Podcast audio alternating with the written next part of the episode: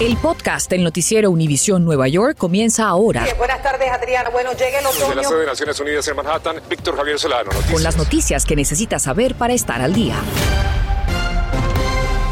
Muy buenas tardes, gracias por acompañarnos. Le saluda Víctor Javier Solano. Y Adriana Vargas, Sino, muchas gracias por su sintonía. Ante el avance inminente de Omicron, la nueva cepa del coronavirus, el presidente Biden anuncia una serie de medidas para mejorar la capacidad de pruebas sobre este, este virus. Así es, Adriana, el presidente autorizó el envío de 500 millones de pruebas caseras rápidas por parte del gobierno federal, así que a partir de enero los estadounidenses podrán ir a una página web y ordenar sus pruebas que les serán enviadas por correo sin costo alguno. Además, Víctor, el presidente anunció que el costo de las pruebas obtenidas en farmacias o en otros establecimientos será cubierto por los seguros de salud.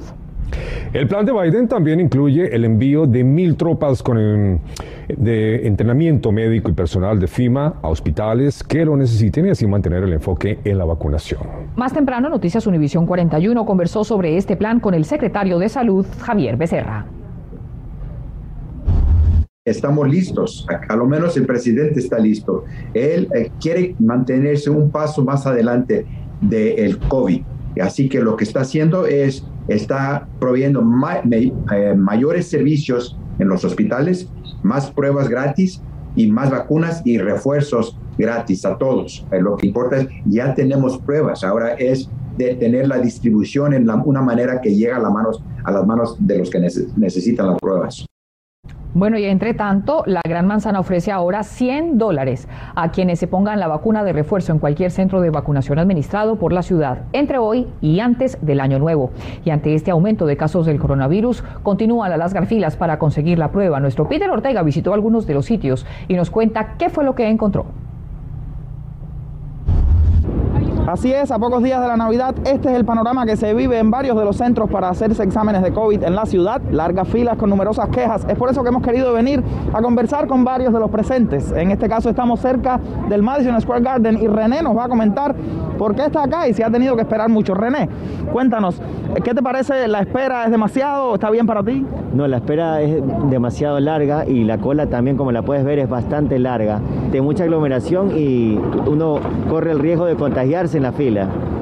Ahora vamos a conversar con Carlos, uno de los supervisores en uno de estos sitios móviles. Carlos, a ver, cuéntame, ¿cuántos exámenes están haciendo diario como promedio? Diariamente estamos haciendo alrededor de unos 250 a 300 pruebas. He visto muchas personas que se han quejado de las esperas que son muy largas, de las filas. Eh, ¿Qué mensaje le puedes mandar a estas personas? Que sean pacientes y que se tienen que testear. Ah, los casos de COVID han incrementado ah, notablemente en estas fechas festivas. Ah, hay muchas personas viajando para contrarrestar estas largas filas, la ciudad ha dicho que está tomando varias medidas. Una de ellas es la ampliación de muchísimos más sitios para exámenes a lo largo de Nueva York. También están colocando en línea los tiempos exactos de espera para que la gente pueda tomar decisiones de a dónde ir. Y en los lugares donde hay largas filas, están entregando exámenes caseros para que las personas se los puedan hacer desde la comodidad de su hogar. Ahora nos desplazamos hasta Times Square, donde como pueden ver ustedes, la fila es todavía más larga. Y aquí nos encontramos a Javier, quien viaja hoy a las 7 de la noche para Ecuador y nos cuenta que si no tiene el examen no puede viajar. A ver, Javier, ¿qué te parece esta fila? La verdad, muy molestoso porque aquí llevo una hora parado. No me hago la prueba, tendré que quedarme unos días más aquí. En la cuenta de Twitter de New York City Health and Hospitals podemos ver los tiempos estimados de espera eh, que lo actualizan cada dos horas. Por ejemplo, si vemos aquí Times Square, Vamos a buscarlo, lo tenemos por aquí, dice de 1 a 1.5 horas y eh, reportado por última vez a las 12 y 55 pm. Entonces, bueno, si quizás es de 1 a 1.5 horas, a lo mejor Javier puede llegar hoy a Ecuador todo esto ocurre mientras la gobernadora Kathy Hochul anunció ayer que el estado de Nueva York rompió récord de casos positivos por cuarto día consecutivo, mientras que el alcalde de Bill de Blasio anunció hoy un nuevo incentivo para que las personas se vacunen. Son 100 dólares en efectivo para aquellos que adquieran la dosis de refuerzo antes del 31 de diciembre. Reportando desde Times Square, yo soy Peter Ortega, Noticias Univisión 41. Y ante esta alta demanda surge el alza de precios de varios artículos. Así que Violeta Bastardo nos cuenta qué productos están vendiendo más lo que dice la ley estatal de Nueva York sobre este tema. Desde que las autoridades anunciaron un alza en los casos del COVID aquí en la ciudad de Nueva York, Por ejemplo, productos desinfectantes, aerosoles, manitas limpias han tenido una gran demanda de parte del público. ¿Y qué tan demandante es ese producto aquí? Se vende bien todavía. Yo vendo el día probablemente 10 o 12 cajitas de máscara. Pero hay algo que la gente está comprando como locos. La prueba de COVID casera, lo que más están buscando ahora mismo. La oficina de la fiscal general del estado ha lanzado una advertencia ya que ha recibido varias denuncias. Negocios están vendiendo estos productos que la gente usa para protegerse del coronavirus a un alto costo. Noticias Univisión 41 salió a investigar. Fuimos a varios establecimientos del Alto Manhattan. Por ejemplo, esta toallita cuesta 2.99, lo mismo se puede apreciar en el internet, el mismo precio. Y este blanqueador cuesta exactamente lo mismo. Lo que sí pudimos contactar es que los precios de las pruebas rápidas del COVID-19 andan por las nubes. Aunque no es su caso, el dueño de este negocio nos explica. Por la demanda que tiene ahora en el mercado. ¿Tú lo consideras abusivo? Bueno, algunos precios yo he visto sí. Por ejemplo. Por ejemplo, pruebas que valen 100 dólares, la están vendiendo de 170, 200 y hasta más. El costo regular de las pruebas anda entre los 14 y 25 dólares. El estado de Nueva York pasó una ley el año pasado que prohíbe a los comerciantes abusar de los consumidores vendiendo bienes o servicios que son vitales para la salud, seguridad o bienestar por un precio excesivamente caro es decir, al doble o al triple. El que sea sorprendido en esta práctica puede ser penalizado y recibir cargos. Desde Washington Heights, en Nueva York, Violeta Bastardo, Noticias, Univisión 41. Estás escuchando el podcast del noticiero Univisión Nueva York. Debido al reciente surgimiento de los casos de COVID, el alcalde electo de Nueva York, Eric Adams, anuncia que pospone su ceremonia de inauguración programada para el próximo primero de enero. Poco antes dio a conocer el nombramiento de Eloise Heredia Yarmosuk e Idani Rodríguez en influyentes cargos para la próxima administración. Berenice Garrer nos informa cuáles serán los puestos que ocuparán estos líderes dominicanos. Así es, justo aquí en esta calle de Midtown Manhattan, el nuevo comisionado de transporte prometió que convertirá las calles de Nueva York en las más seguras del mundo se lo dedico a toda mi gente que habla todavía con la gente como yo.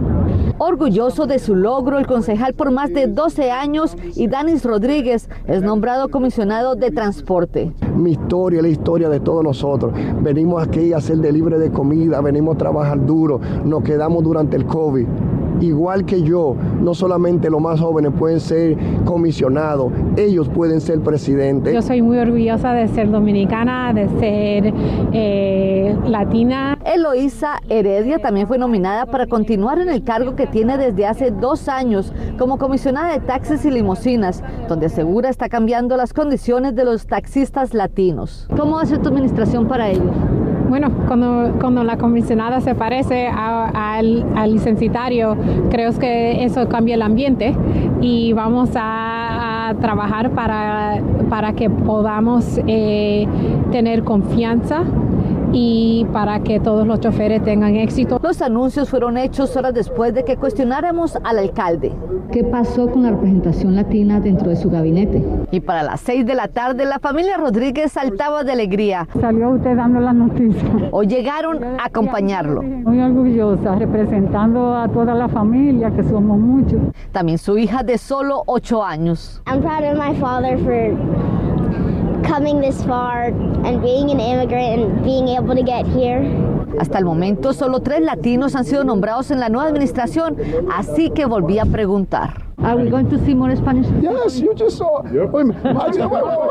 Dijo que ya vimos cómo por primera vez en la historia dos latinos serán el comisionado de correccionales y de transporte. Thank you, Eric, for Thank you. finally lifting, lifting up the voice. Yes, we are. We're going to see a whole lot more. Thank and you. matter of fact, I would love for you to come and join my communication team. Thank you. El nombramiento de Loisa Heredia tendrá que ser ratificado por el Consejo de la Ciudad y se espera que esto suceda en enero. En Nueva York, Berenice Garner, Noticias Univisión 41. Pasamos con una alerta local desde Kingsbridge, en el Bronx. Los bomberos acaban de controlar un incendio que ocurrió en una vivienda sobre la Tibet Avenue. Se reporta que comenzó en el segundo piso y todavía se desconoce si hay heridos. Bueno, y entre tanto, en New Jersey, algunas escuelas del norte del estado anuncian planes para volver a la enseñanza remota. Esto ante el aumento de las hospitalizaciones por COVID-19 a medida que la inmunidad de la vacuna en este invierno parece estar disminuyendo. Desde el inicio del año escolar de forma presencial en septiembre, las escuelas han experimentado el número más alto de casos a un año de la administración de la primera vacuna en el estado Jardín. La tasa de infección se ha duplicado en más del doble para estudiantes en menos de un mes. Y mientras los casos continúan en aumento, varias escuelas públicas anunciaron que retornarán al aprendizaje a distancia. Esto incluye Plainfield, South Orange Middle School, mientras que Newark estudia la posibilidad de la enseñanza no presencial. Víctor. Gracias Adriana, ya cuatro días de la Navidad comienzan a llenarse de compradores las tiendas y muchas han contratado a trabajadores temporales. Su obligación es proveerles seguridad ante el aumento del COVID-19. Gary Merson salió a averiguar cómo se incrementan los riesgos en varios comercios de nuestra área.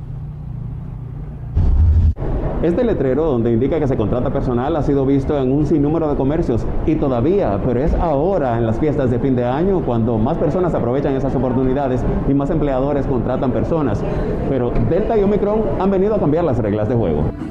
Las largas filas y las multitudes de personas buscando regalos de Navidad que encontramos en esta tienda, por ejemplo, empiezan a preocupar a la Administración de Seguridad Ocupacional. Hicimos contacto con un funcionario. lo primero es la, vacuna, después ya viene el, distanciamiento físico y ah, la máscara. Es muy importante que esas personas estén recibiendo un entrenamiento adecuado. Como tú dices, muchas personas que están trabajando temporalmente no reciben ese tipo de entrenamiento.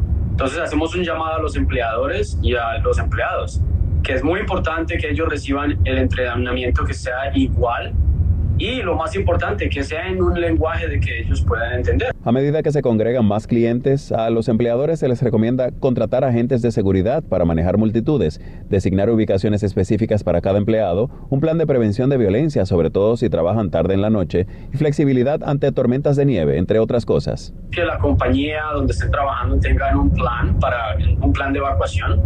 Ah, necesitamos que manejen eh, las multitudes que toda persona que esté trabajando allí tenga acceso a una salida de emergencia, que los pasillos no estén bloqueados.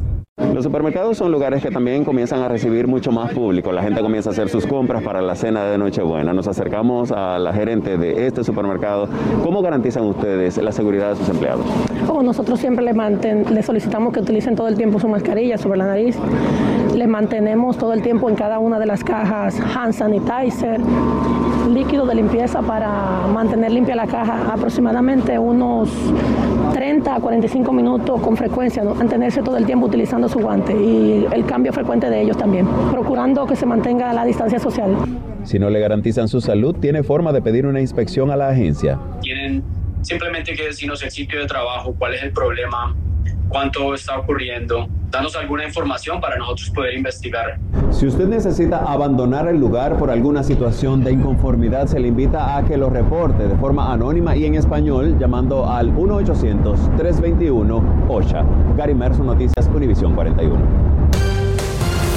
Gracias por escuchar el podcast del noticiero Univisión Nueva York. Puedes descubrir otros podcasts de Univisión en la aplicación de Euforia o en univision.com diagonal podcasts.